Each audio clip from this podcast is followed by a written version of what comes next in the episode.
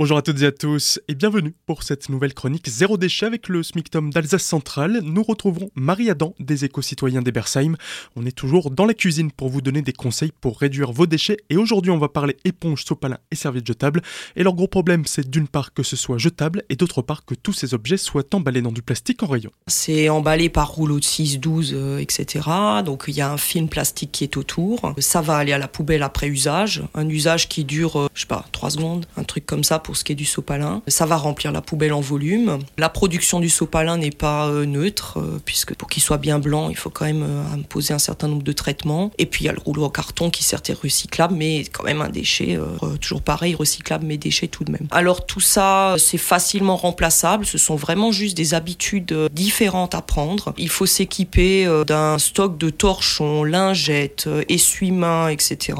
Pas besoin d'acheter, ou en tout cas pas très cher. La seconde main, ça va très bien. Emmaüs et ce genre de circuit vous fourniront facilement. En torchon, euh, demande aux grands-mères autour de vous, on a parfois des stocks euh, qui dépassent largement notre usage. Et ça peut servir vraiment à tout. Donc euh, les essuie-mains, ça évite le sopalin qui sert pour débarbouiller les enfants, etc. Donc au lieu de prendre un morceau de sopalin, eh ben, on prend un essuie-main, on prend un bout de torchon. Ça marche très bien, ça va à la lessive après. Pour essuyer son plan de travail, eh ben, on s'équipe d'un stock de lingettes, de fibres, euh, etc., qui vont faire euh, exactement le même usage. On adapte en fonction si on veut un tissu plus absorbant. C'est sûr que la microfibre euh, ne va pas absorber, elle servira plutôt à essuyer, à nettoyer. Une serviette éponge, ce genre de tissu absorbe très bien. Et donc, tous ces tissus vont ensuite aller à la lessive. Pas besoin non plus de faire une lessive spécifique pour ça. On les rajoute au linge quotidien, ce qui évite de la manutention supplémentaire. Et donc, pour une éponge, par exemple, on peut aussi remplacer l'éponge